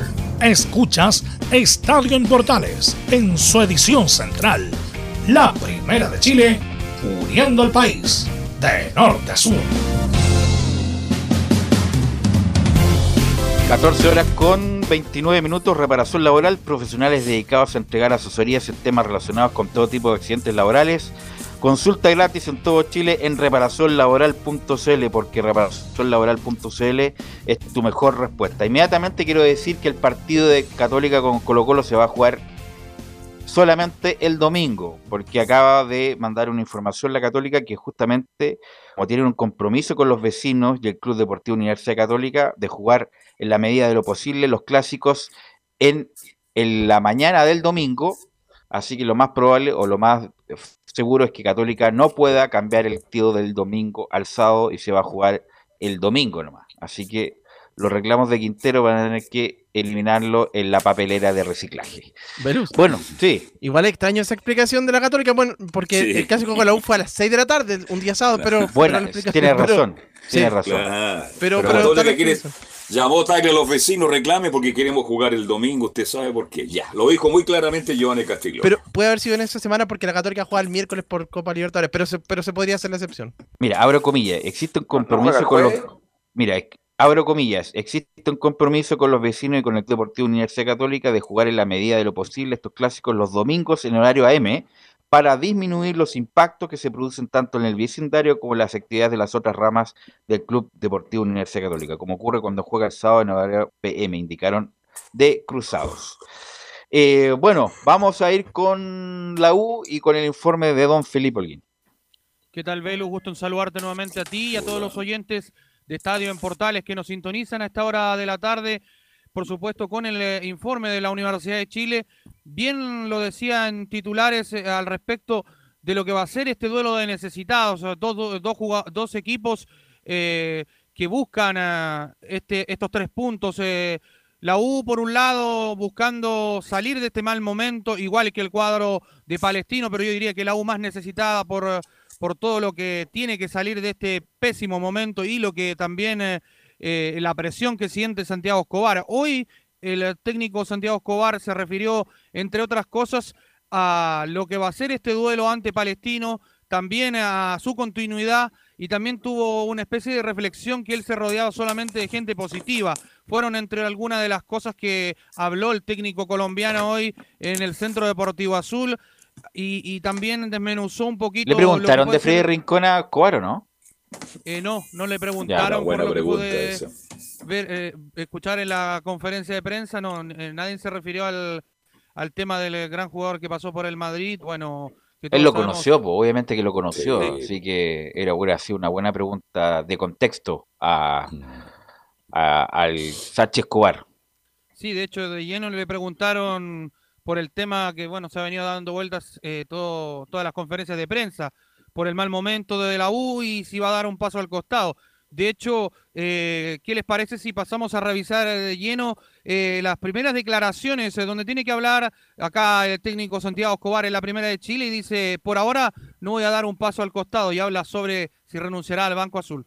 Bueno, por ahora no, no va a dar un paso al costado. Antes de llegar a, la U, lo sabe la, la dirigencia, tuve dos, tres eh, ofrecimientos de clubes que me ofrecían contratos por, por dos años, proyecto de dos años. Tuve paciencia, esperé el proyecto de la U, acepté por un año, porque lo consideré un club muy grande y fue un reto muy importante. Y hoy no estoy pensando en, a hoy, al día de hoy, no estoy pensando en, en dar un paso al costado. Tengo un contrato hasta el 31 de diciembre y mi mente sigue puesta en, en- en darle para adelante a este proyecto. Ya si hay una situación diferente, será de parte de, de la dirigencia, pero de parte mía en este momento no. Bueno, pero el fútbol es dinámico. Si llegara a perder feo, con Pal- bueno, le estamos diciendo toda la semana, pero yo, yo encuentro que ya no resiste más lo de Escobar y fue una muy mala decisión de, de de haberlo traído, porque no, la verdad no, Giovanni, Camilo, Carlos Alberto, no hay dónde agarrarse para sostener el trabajo de este muchacho, ni por juego, ni por puntos, ni por nada. Debería haber salido contra Colo Colo, Escobar, de la U. Habría sido lo más sano por, por todos lados, por el tema de juego, porque fue una debacle, porque fue una vergüenza para el hincha, para la U, para todo. Pero ya no lo, lo aguantan, lo aguantan, lo aguantan y no sé hasta cuándo, Velo, porque en verdad aguantemos a alguien, pero cuando se ve algo, acá yo no veo nada. Así es. Claro. El problema es que la U tampoco quieren interinos, ya se, se cansaron con los técnicos interinos, así que espero que la U tenga un plan B, po. ojalá No, que si lo la U tenga. tiene un Ahora, plan B, se están haciendo los giles nomás, como se dice en ya, el... ¿Estarán aguantándose hasta cuándo? ¿Hasta el término de la primera rueda? Ahí sí No, pues, refuerzos, Hasta que sí. sea inaguantable, Carlos. Si llegara a Ya. perder, yo creo feo con Palestino, que insisto en lo del otro día también, con Coquimbo, es inexplicable. Sí. Hubiera tomado Escobar esos dos años, se hubiera asegurado, insisto, lo de Escobar es una buena persona, no me cabe duda, es decente, no me cabe duda de eso, pero como técnico hasta el momento, Felipe, Vale. deja mucho de que desear. Sí, de hecho, ustedes lo decían, la U tiene un plan B. eh, uno de ellos es que está en carpeta es eh, Vitamina Sánchez. El otro es Martín Lazarte. Son los dos nombres de lleno que, que suenan Pero en la U. Lazarte, disculpa, Lazarte dijo que no, que en el cort- este año no va a tomar ningún club, así que eh, se iba a tomar un tiempo para descansar, para masticar todo lo que pasó con la selección de Chile, lo dijo en un programa de cadena internacional, así que lo de la U, a menos que lo, no, no creo, pero a menos que le ofrezcan otra cosa, pero dijo Lazarte en ese programa de televisión que no iba a dirigir clubes por lo menos este año. Y no es Lazarte el técnico de la U, Velo, que va a llegar. Además tampoco, claro. No es Lazarte, corta. Claro, justo, no, no, es, no es lo que se está buscando, no es lo que requiere la U en este momento. No obstante, el pésimo plantel que tiene la U, eso no cabe duda, que lo- el plantel es discreto, pero tampoco las artes yo creo que es el momento para él. Es el momento del Vita, del Vita. Sí, y de hecho... eh, Una inyección de vitaminas. sí. Eh, También tuvo unas declaraciones al respecto en esta conferencia de prensa donde habló sobre el rival que va a enfrentar el día sábado en el Estadio Santa Laura, bueno, con un marco de público sobre la capacidad de un 80% de aforo. Pasemos a revisar las siguientes declaraciones de Santiago El Sache Escobar, donde dice un duelo de dos equipos necesitados. Un duelo de, dos equipos necesitados de, victoria, lo que lo hace supremamente complicado, donde con esta clase de equipos no se pueden cometer errores, tenés que trabajar los, los detalles mínimos. Eh, es un equipo que por momentos te presiona con el bloque alto, por momentos eh, tiene el bloque medio y recupera y sale con mucha velocidad. Entonces es un equipo que, que tiene muchas alternativas de juego, que lo hemos estudiado y que, que en base a ese estudio esperamos contrarrestarlos y nosotros estar en una buena tarde, noche para poder conseguir esa victoria eh, tan anhelada, porque también la necesitamos. Velus, y también comentarles eh, también que habló y tuvo unas palabras eh, para lo que pasa y sucede con eh, el goleador que, tiene la U, que es eh, el jugador Cristian El Chorri Palacios, quien no ha podido entrenar de manera frecuente con el plantel y de hecho lo ha hecho en un trabajo diferenciado, como lo explicó él en la misma conferencia de prensa. Pasemos a revisar las siguientes declaraciones de acá de Santiago Escobar en la primera de Chile, donde dice... Habla al respecto de vamos a esperar hasta mañana el último reporte de los médicos. Ha sido complicado el que le cierre su, su herida. Mm, él ha venido haciendo un, trabajo diferenciado. Vamos a esperar hasta, hasta el día de mañana el último reporte de, de los médicos y de acuerdo a, a, ese reporte del médico, que es el conducto regular. Ustedes saben lo importante que es Cristian Palacio para el equipo, es, es sinónimo de, de gol eh, un jugador de experiencia que venía haciendo un gran trabajo con Ronnie en punta y que en el momento que, que los médicos lo habiliten y, y, él se sienta bien físicamente, esté bien de salud, pues es un jugador de los indiscutibles dentro del plantel. Pero si mañana el reporte es que, eh, que todavía no dan el aval, tendríamos que esperar por lo menos eh, una semana más o dos semanas más, el tiempo que nos digan los médicos, porque aquí trabajamos de la mano de, de los médicos para seguir esos conductos eh, regulares. Ve los muchachos. Bueno, si no se le cierra la herida a Giovanni, no hay nada que hacer, pues. hay que esperar nomás. Esperar nomás y, y ver qué sucede. Ya, ya no sé hasta cuándo se va a esperar todo esto en la Universidad de Chile.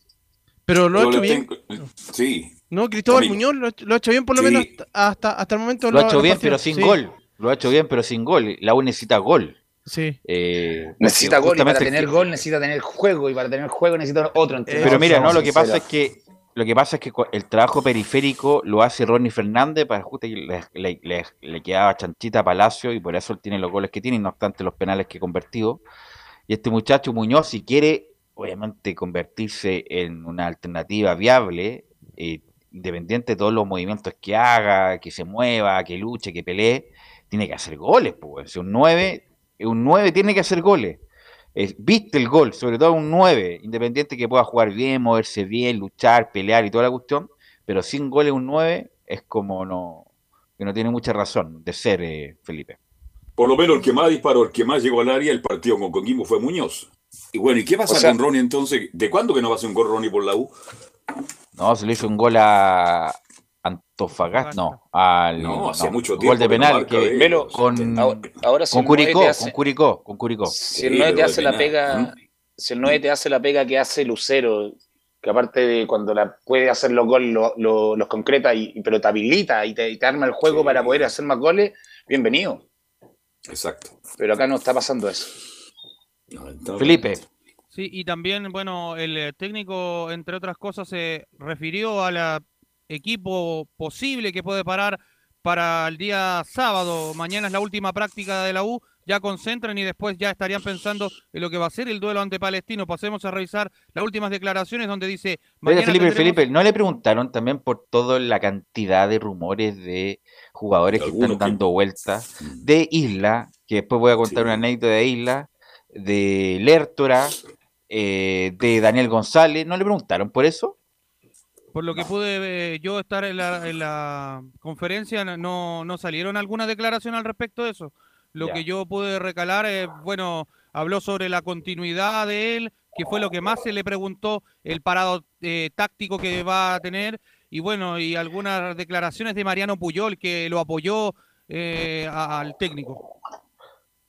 Bueno, eh, ¿por qué digo esto? Porque muchos dicen, bueno, mi sueño es jugar en la U. Te falta Arangui, Belú. Terminar en la U. Te faltó Arangui. Espérate, con una hinchada, una hinchada espectacular, maravillosa. Ya, ok, aterricemos el tema, ya. 50 palos mensuales, una casa en Vitacura y un auto. Así posible, pues viejo. Entonces, hay que poner también de su parte la realidad actual de Chile, del fútbol chileno, de no exigir estos sueldos millonarios, porque en, en, este, en este momento, y sobre todo la U, que tiene pérdidas millonarias nuevamente, no, no puede ofrecer. Entonces, si quieres jugar en la U, va a tener que, que adecuarte mucho, el claro. presupuesto Es como, y, no, y no pedir tanta plata. Velus, como cuando el Mago Valdía dijo que había hecho un esfuerzo, se había bajado 50% del sueldo, pero ganaba 90. ¿Ah? Claro. Dijo, no, hizo No, el yo creo esfuerzo. que pero- Isla no va a llegar nunca, la U no va a llegar nunca. Yo creo que llega Carlos sueño. ahora. Yo creo que Ah, llega la sí. U ahora.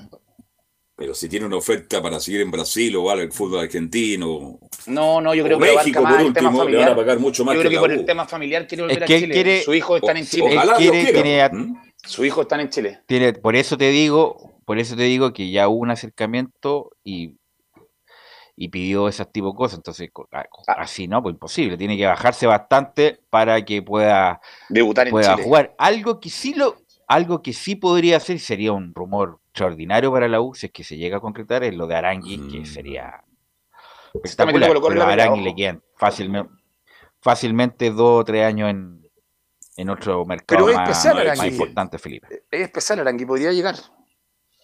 Sí, de hecho. Por eso te digo, de ahí más rumores. por, su- por su temperamento. ¿Y es Daniel González el jugador que necesita la U en defensa? Para la como es juvenil, yo creo que le podría servir a largo plazo a la U y por lo que puede entregar porque eh, es polifuncional, juega tanto por eh, el lateral y también hace la función de central.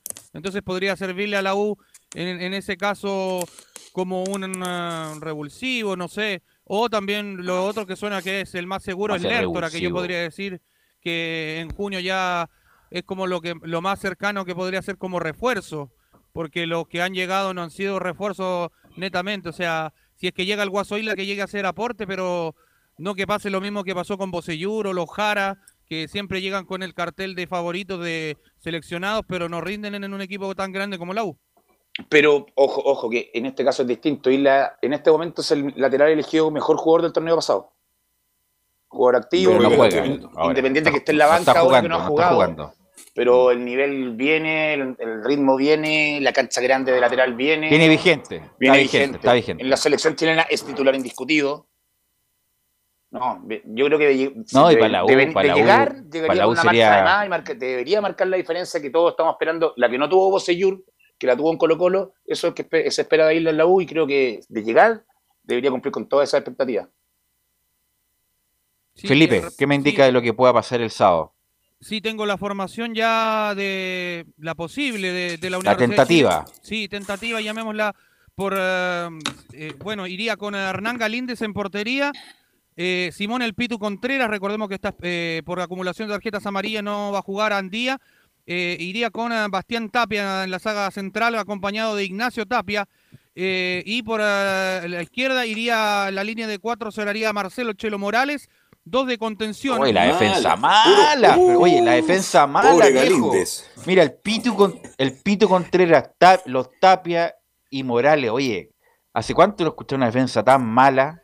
En la época del Pepe Díaz, Horacio respeto, Rivas, Héctor. Díaz y, y de, de esa época que no escuchaba una defensa tan mala en la U. Escuchemos el medio campo, a ver, escuchemos el medio campo. No, pues ese campo- anterior, por Felipe. No, pero Ya. me refiero al momento. Es muy similar al mal momento. Capitano No, pero el capitano no tenía malos jugadores. Estos sí que, estos sí que son discretos. Ah, A esto les bien. pesa, a esto les pesa la camiseta. Y en el mediocampo estaría conformado por dos contenciones. Israel Poblete por derecha, por izquierda Felipe Seymour. Volante por la derecha iría Jason Varga eh, y por izquierda Lucas Asadi. Y arriba en delantera estaría Ronnie Fernández por derecha y por izquierda eh, Darío Osorio. Esos serían los 11 que practicaron hoy día en el Centro Deportivo Azul. Y quedó, ahí quedó lo de Campos con Escobar, tampoco se le preguntó. No, no na- es que nadie se refirió a eso. No. Solo le preguntaban por Ya. su continuidad. Y Bruno a la banca, ¿cierto? Sí, Brum se recuperó, de hecho, de, de esa deficiencia que tenía él eh, estomacal, creo, si no me equivoco, y lo otro también de- del dolor lumbar que, que tenía el jugador eh, Campos Vélez. Y Gallego también va a la Mira, banca, ¿no? eh, Sí, de hecho, mañana Ya, sale la nómina de, Contreras la- que- de los que van a poder ir a, a la, a la banca, como lo dijo hoy día en conferencia de prensa, y de hecho, eh, el que está cortadísimo y que dice que es una decisión técnica es eh, Pablo Aranguis, que eh, solamente porque lo, ha entrenado constantemente con el eh, equipo, pero es decisión técnica. Imagínate, el, pla- el, el Pito Contreras no es lateral, a pesar de que no lo hizo tan mal la vez que jugó. Tapia, un juvenil, el otro Tapia, que nos parece juvenil, y Morales, que no sabe marcar. O sea, muy mala la, la línea de cuatro Camilo. Y va a tener que marcar, eh, va a tener un duelo importante ahí eh, el Pito Contreras contra Jonathan Benítez, que, que es rápido por ahí. Rápido, Es uno de ganador. los- sí, eh, así que Y es un potente, equipo. sí. Sí. Ok, gracias Felipe. La seguimos el, bueno, el, el- ya la transmisión del, del sábado. Sí, 17.30 horas. Ok, gracias Felipe. Vamos tardes. con Belén Hernández y las novedades de la Católica. Sí, muy buenas tardes, Velus, nuevamente y a todos los que nos escuchan hasta ahora. Claro, hoy día la Universidad Católica volvió a los entrenamientos porque ayer tuvo día de descanso. Eh, recién, bueno, los que fueron titular eh, ante, mm, ante Sporting Cristal eh, hicieron trabajo regenerativo y los otros eh, hicieron más trabajos. Y hoy en conferencia de prensa atendió a los medios Branco Ampuero, quien se refirió eh, a, a Nehuen Paz. Bueno, le consultamos por cómo se sentía con él trabajando en, el fondo, en la dupla de centrales. Recordemos que Branco Ampuero, cuando se fue Valver Huerta, él quedó en ese puesto, junto a Germán Lanaro. Después eh, llegó Nehuen Paz en la posición que estaba ocupando Ampuero. Germán eh, quedó con, Germán y Germán ahora que se lesionó, claro, quedó él por, por derecha, ocupando ese puesto, haciendo la dupla, con, la dupla bien digo, con, con Nehuen. Y eh, Branco Ampuero mencionó que Nehuen todavía está en periodo de adaptación.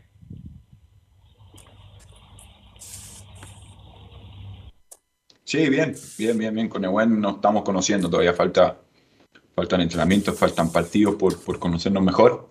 Eh, Nehuen viene, me parece, un, un, eh, un fútbol totalmente distinto al, al de nosotros y todavía está en periodo de adaptación. Nosotros como compañeros tenemos que hacerlo, es nuestro deber y responsabilidad hacerlo sentirlo más cómodo dentro del campo, pero, pero sin duda que lo ha hecho bien. Lo ha hecho bien, eh, un jugador de, buena técnica, de buena estatura, eh, que contagia al grupo dentro de- de- del campo de juego y a medida que vayan pasando los partidos, eh, como duplas centrales nos vamos a, seguir- nos vamos a ir sintiendo mucho mejor, pero, hasta el momento la comunicación con, con Nehuen eh, y la calidad de persona y jugador que es, nos permite acercarnos a un rendimiento óptimo de los dos. Perdón, Camilo, usted que ve a Paz jugar, ¿ha mejorado los últimos partidos? Porque yo no lo he visto, pero yo tengo muchas dudas al respecto. No, eh, que escuchar, no, ha mejorado mucho, pero lo, habíamos dicho, pero que mm, es, poco lo que, lo que podría mejorar. El que sí, el que sí mostró, se, ha visto mejor es eh, Branco Ampuero, quien escuchábamos recién. eh, un- creo que fue el mejor partido desde que llegó a la Católica contra mm, Sporting Cristal. Claro, justamente eh, también se refirió al, bueno, al, difícil momento. Han ganado, bueno, vienen de una victoria por Copa Libertadores, pero en el torneo local vienen de, de una nueva derrota ante Deportes La Serena. Después, posteriormente a, a- ese partido, a esos tres puntos que consiguieron en el Clásico Universitario ante la Universidad de Chile. Pero eh, Branco se refirió a este mal momento que le están convirtiendo bastantes goles, cosa que no se veía en, el- en los últimos cuatro años en los, donde salieron campeones. Eh, y mencionó, cuando volvamos a lo básico de un futbolista profesional, el nivel del equipo va a mejorar.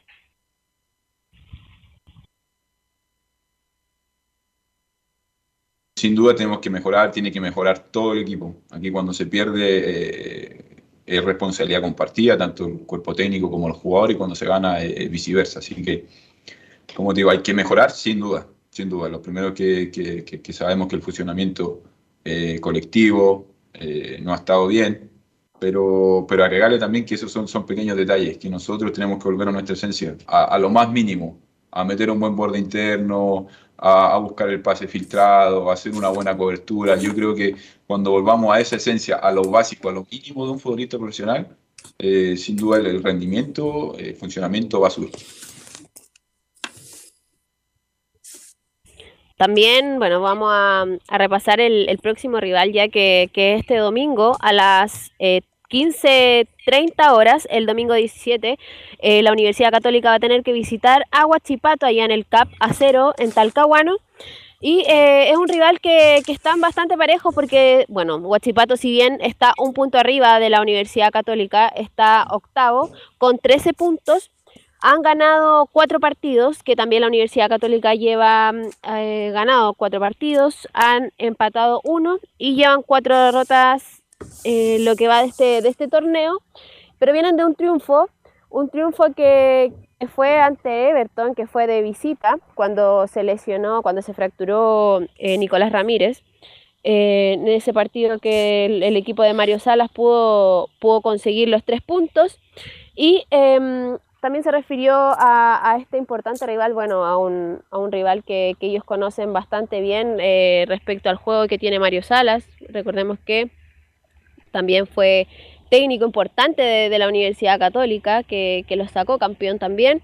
Y eh, eh, Branco Ampuero menciona, traernos los tres puntos el domingo sería un envión anímico importante. Hoy, estamos claros y estamos, los resultados están ahí, que no han sido los mejores partidos últimamente, ni los mejores funcionamientos del equipo.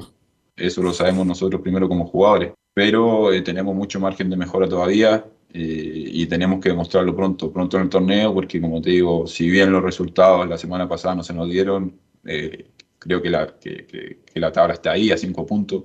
Hay muchos equipos metidos en cinco puntos. Así que va a ser un, un buen envío anímico. eh, el domingo ser un buen partido ante un gran rival, eh, jugando en calidad de visita y traernos esos tres puntos. Yo creo que, que- que- que va a ser un, un salto grande para lo que va a ser el clásico también. Claro, como lo mencionaba, están solo a cinco puntos de, de Colo, de, de Colo Colo y, y de la Unión Española, que son ambos los que comparten eh, el liderato en, en la tabla de posiciones, pero lo que preocupa a los hinchas eh, principalmente es que eh, no viene mostrando el mismo juego que veníamos viendo en el, en el torneo anterior. Bueno, partieron con el pie izquierdo en este, este año, eh, perdiendo el, el partido de la Supercopa ante Colo Colo. Y em, eh, también mencionó, em, bueno, también respecto al, próximo partido que van a tener ya el domingo, menciona a Branco Ampuero, el domingo tenemos que mostrar las mismas ganas con las que jugamos el martes. Sin duda, nosotros como futbolistas ya conocemos a los rivales, a las individuales que nos vamos a enfrentar, eh, a los extremos, qué sé yo, a los defensas, al arquero. Sabemos quiénes juegan, quiénes son sus jugadores. Y sabemos también que lo vienen haciendo bien con, con Mario y que va a ser un, un- partido desgastante en, en lo físico, porque Mario Sala, eso es lo que le inculca a sus jugadores y el equipo en lo que, en lo que está, que sea un equipo muy ofensivo. Y, y dentro de ese margen, nosotros, como te digo, tenemos que, que- que ir en busca de, de un buen resultado, de los tres puntos. Como te digo, ese envión anímico que obtuvimos el martes, tenemos que, que sin duda eh, eh, mostrarlo el domingo, mostrar esas mismas ganas, eh, eh, cambiar obviamente el sistema ofensivo, el sistema defensivo, porque son rivales totalmente distintos, pero, pero sin duda ganar el domingo eh, va a ser muy importante para nosotros. Respecto a este, a este duelo, va a haber hinchas cruzados en, en las galerías porque eh, ayer comenzaron la, la- la venta de entradas y eh, va a haber una, una galería para, para los hinchas cruzados que quieran acompañar a, a la Universidad Católica ya en el CAP. Y em, respecto al, al partido ante Colo Colo, como bien lo mencionó Velus al principio de este segundo bloque, em, se va a disputar el, finalmente el domingo 24 de abril a las 12.30 horas, que es ese duelo válido por la fecha 11. Ok, gracias Belén. Vamos a seguir con la misma energía de Branco Ampuero. Hasta estábamos a punto de quedarnos dormidos con las declaraciones de la misma Ampuero. de Paulucci Ampuero. Claro. Bueno, gracias Belén. La seguimos el lunes ya. Sí, respecto al tema de la formación, no puedo eh, adelantarme con una formación Ya. definitiva porque eh, hoy recién volvieron a los entrenamientos, entonces no han parado, no han jugado, no han hecho fútbol todavía. Ok, gracias Belén. Buenas tardes. Vamos con Laurencio y el informe de las colonias, Laurencio Valderrama. Cinco minutos tiene Laurencio. Así es, eh, ¿qué tal? Muy, pero muy buenas, buenas tardes. Estamos en, en- en primer término con el cuadro de la Unión Española que abre la fecha el día viernes. eh, eh, habló César conferencia de prensa el día miércoles y, por supuesto, eh, de- destacó entre otras cosas el retorno de Gonzalo Espinosa que va a estar en la oncena eh, titular. Importante eh, esa, esa situación para la Unión Española. Recordemos que tuvo su- suspendido por, por acumulación de tarjeta. Eso sí se la baja Benjamín Caldame, que recordemos fue expulsado dos partidos por la tontera ahí de empujar a un jugador de Colo Colo. Eso sí, eh, en- se nos escapó un poco el otro día mencionar, lógicamente Unión Española respaldó to- eh, totalmente al jugador por las amenazas que recibió en redes sociales, así que también como portales condenamos todo tipo de amenazas eh, a los jugadores. Eh, recordemos que todo queda dentro de la cancha, alguien puede criticar a un jugador, lo hacemos también acá, pero siempre hay que tener mucho mucho respeto por la persona. Y es- eh, así que en ese sentido, por supuesto, eh, eh, aprobamos eh, completamente lo que hace Unión Española de respaldar a Benjamín Aldame tras las amenazas que recibió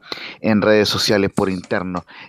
Como les decía, Benjamín Aldame será baja por dos partidos y no viajaron Brian Ravelo y Luis Pávez Muñoz, que se recuperan de sus lesiones. La, la Unión ya llegó a La Serena para el partido de mañana que, que abrirá esta, esta jornada especial de Viernes Santo, de fin de Semana Santa, a las tres y media, ante Deporte La Serena en el estadio La Portada. Así que vamos de inmediato con César Bravo, quien dice que los jugadores están súper motivados en la número uno y La Serena viene en alza. Bueno, bien. Eh, primero los jugadores están súper motivados después del último resultado, del, del ascenso que hemos tenido tanto en el rendimiento como en el juego, y eso se clarifica en la posición que estamos hoy en día. Nosotros la idea es tratar de ratificar, eh, sabemos la responsabilidad que tenemos, sabemos la instancia que, que estamos jugando, sabiendo también que, que el rival de eh, La Serena también viene en un alza, que ganó a, San- a Católica en San Carlos, entonces un equipo que también que ha tenido su, su alza dentro del campeonato, dentro de su juego, y, y que va a ser difícil, pero nosotros vamos con esa, esa motivación, esa ganas de seguir demostrando, seguir mejorando aún, que hay cosas, detalles que tenemos que mejorar y tratar de, de ver, eh, de hacer un buen partido y tratar de regresar con los tres puntos, que sería lo ideal.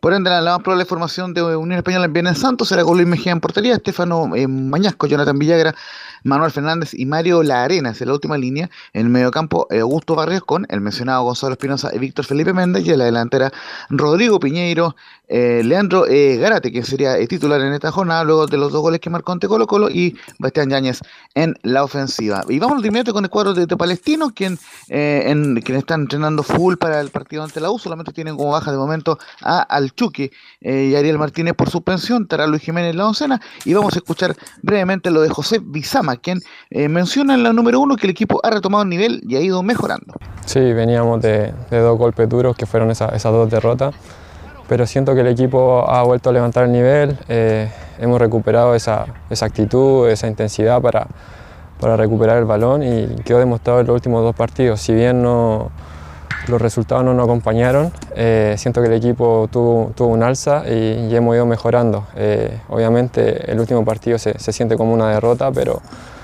pero siento que debemos seguir trabajando así y, y creo que, que van a venir cosas mejores. Recordemos que Palestino viene de, de dos empates y tres derrotas. Eh, no ha ganado en los últimos cinco partidos, dos puntos de 15 posibles. Muy mal eh, anda Palestino, por lo menos en los resultados, pero ha tenido una cierta mejora en el juego. Y justamente en la número dos, en la última que vamos a escuchar antes de ir con formaciones, José Bizama eh, reconoce que la U es un equipo grande y no hay que mirarlo para abajo. Claro, la U es un equipo grande que sin duda tiene muy buenos jugadores y, y no hay que mirarlos para abajo. Eh, es un equipo que, que en cualquier momento te, te, puede, te puede sorprender, entonces nosotros debemos estar muy atentos, eh, seguir trabajando de la mejor manera y, e ir a, a afrontar ese partido con, de la mejor manera posible. Y por cierto, la más probable formación de Palestino que podría jugar con línea de cuatro. También hay que estar muy, muy atento a cómo se para el equipo ese día, pero formaría con Daniel Zapa en portería, la misma oncena que empató Antonio Lense, con Brian Bejar, José Bizama, Cristian Suárez y Vicente Fernández en la última línea. En el mediocampo, Agustín Farías, El Miso Dávila y Carlos Villanueva. Y en la delantera, Brian Carrasco, Luis Jiménez y Jonathan Benítez. Eh, será el partido importante, recordemos, del, cuadro de Palestino. Transmisión de portales eh, el día sábado a las cinco y media ante la, en el Estadio Santa Laura. Y una muy breve del cuadro eh, eh, del Audax italiano. Conversó hoy día con los medios el, el Coto Rivera, por lo menos se mostró eh, bien en, en- entusiasmado por, por haberle ganado eh, a Cobresal. Valoró el rendimiento de Paredes y de Joe eh, Ábrigo, jugador que dirigió en, en el Audax hace un par de años. Ah, eh, eh, Joe Ábrigo, goleador, junto con Palacios y con Samperi del Campeonato Nacional con seis goles. Y por último, Nico Fernández, eh, Jorge Enríquez y Carlos Labrín son bajas. Carlos Labrín, este último, por acumulación de María, muchachos, para este partido del sábado a las 3 de la tarde ante Coquimbo en Rancagua. Muchachos, fin de Semana Santo y le mando un fuerte abrazo. Ok, gracias Laurencio. ¿Algo más muchachos para terminar? No. Estaremos muy atentos al fin de semana y que tengan un buen Velus. Viernes Santo. Sí, Laurencio. Eh, disculpe, se, se- se me estaba escapando. Hoy minuto de silencio especial en el estadio el Nicolás Chaguán de Nazar de la Calera, porque a las seis y media juega la Roja Femenino Sub-20 ante Colombia, el Sudamericano Sub-20 femenino, y el cuadro eh, chileno requiere ganar para mantener opciones de ir al cuadrangular final y por ende al Mundial de la categoría. Y por cierto, les decía el minuto de silencio eh, en homenaje a Frei Rico, muchachos. Ok, gracias muchachos, gracias Emilio por la puesta en el aire. Nos encontramos en las transmisiones y el lunes en otra edición central de Estadio Portales. Nos vemos, cuídense, chao, chao. Chao, chao, profesor.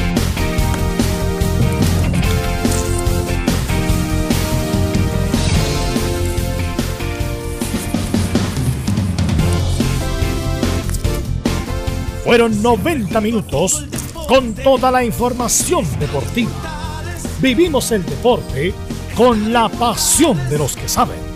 Estadio en Portales fue una presentación de Almada Comercial y Compañía Limitada. Expertos en termolaminados decorativos de alta presión.